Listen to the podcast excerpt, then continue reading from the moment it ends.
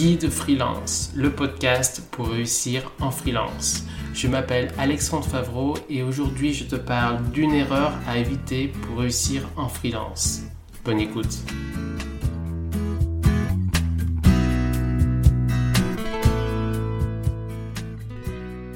Je vais te parler d'une erreur qui est la suivante.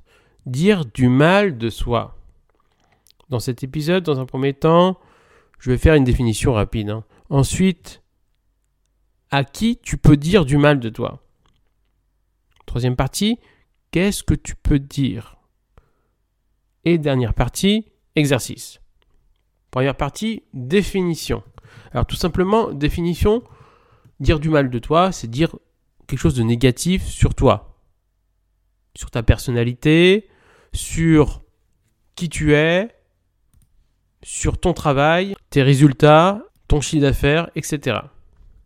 Ou te montrer sous un angle assez négatif.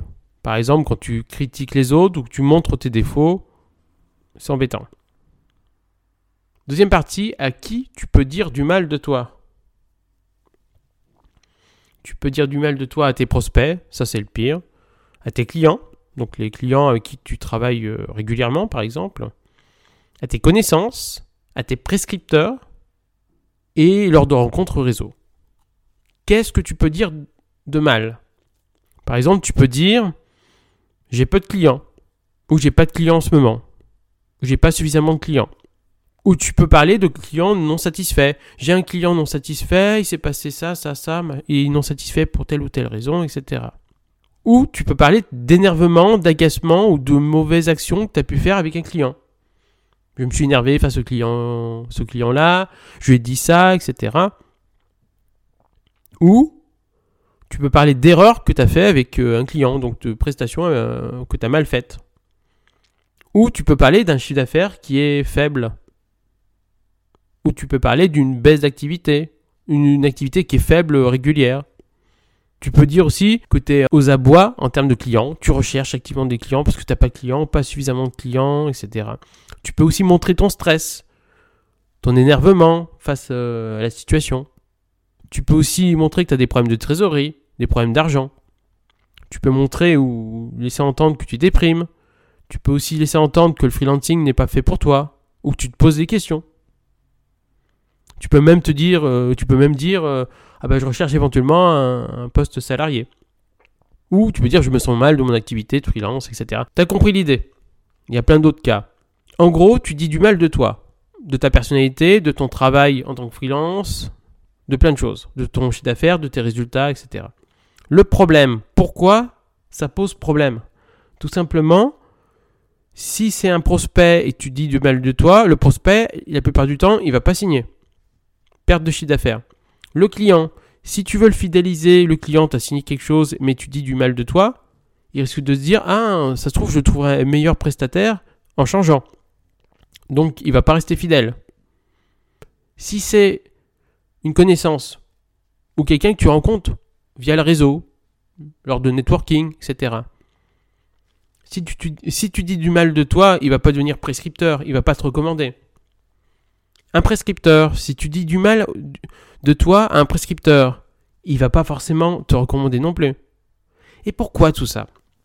Si tu dis que tu as un chiffre d'affaires faible, ou tu as des problèmes de clients, il va se dire mais ça se trouve il va pas rester freelance longtemps, donc je vais pas recommander un client qui, qui va peut-être arrêter parce qu'ensuite il va devenir salarié. Encore pire si tu dis moi je veux devenir finalement salarié ou je cherche en tant que salarié. Si tu sens que qu'une personne est en situation d'échec d'une manière ou d'une autre, un freelance est en situation d'échec, tu vas pas le recommander.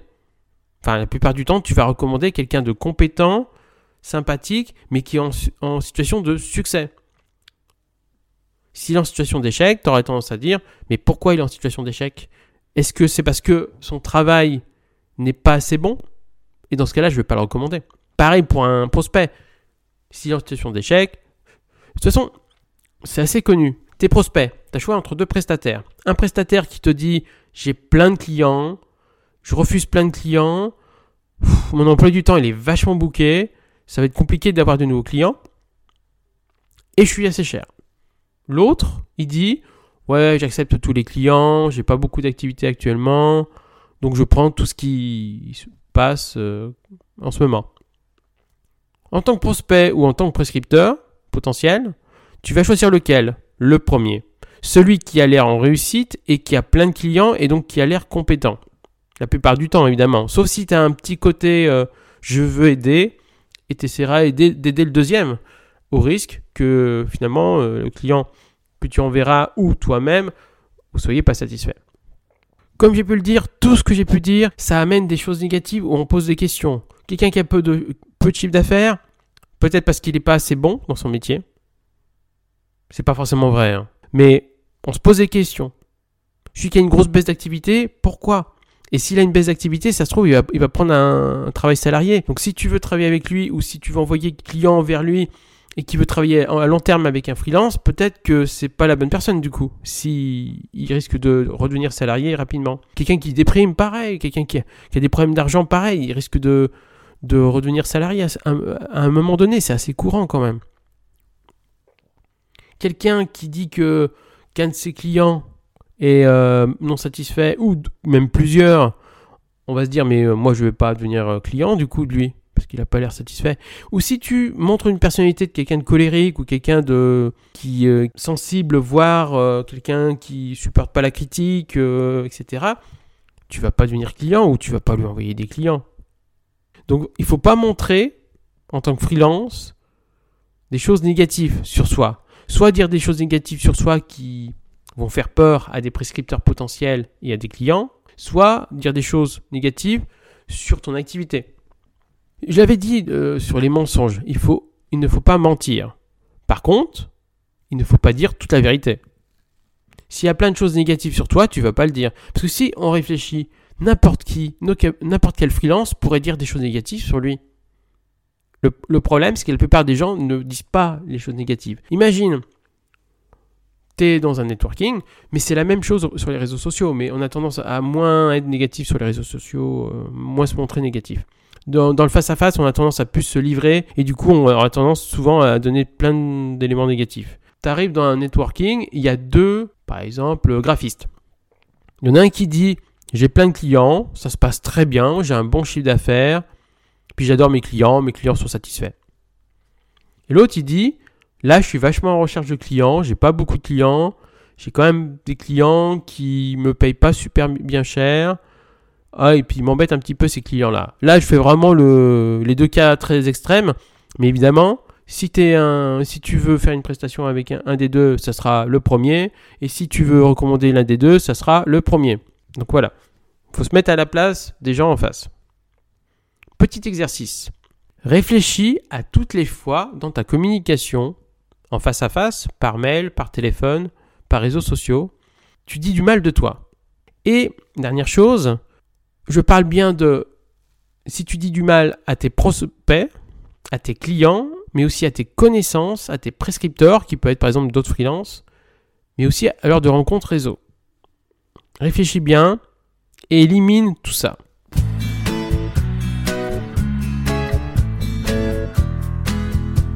Merci d'avoir écouté cet épisode et n'hésite pas à écouter les prochains épisodes. À bientôt.